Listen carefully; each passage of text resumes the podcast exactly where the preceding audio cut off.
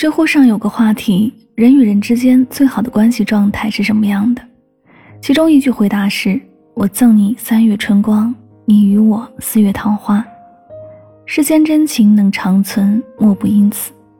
好的感情一定是相互的，你怎么待我，我就怎么待你。你送我鲜花，那我就会送你糖。你觉得几天不联系没有什么，那我觉得几个月不联系也没什么。设身处地的着想。”推己及人的体谅是最上等的情商，是最高级的善良。每个人的时间和精力都有限，没有必要，也没有可能与所有人成为好朋友。不如做一个有原则的人，不亏待每一份热情，也不必讨好任何一份冷漠。有句话是这样说的：不要去追一匹马，与其苦苦纠缠，不如用追马的时间去种草，待到来年春暖花开时。就会有多匹骏马任你挑选。深以为然。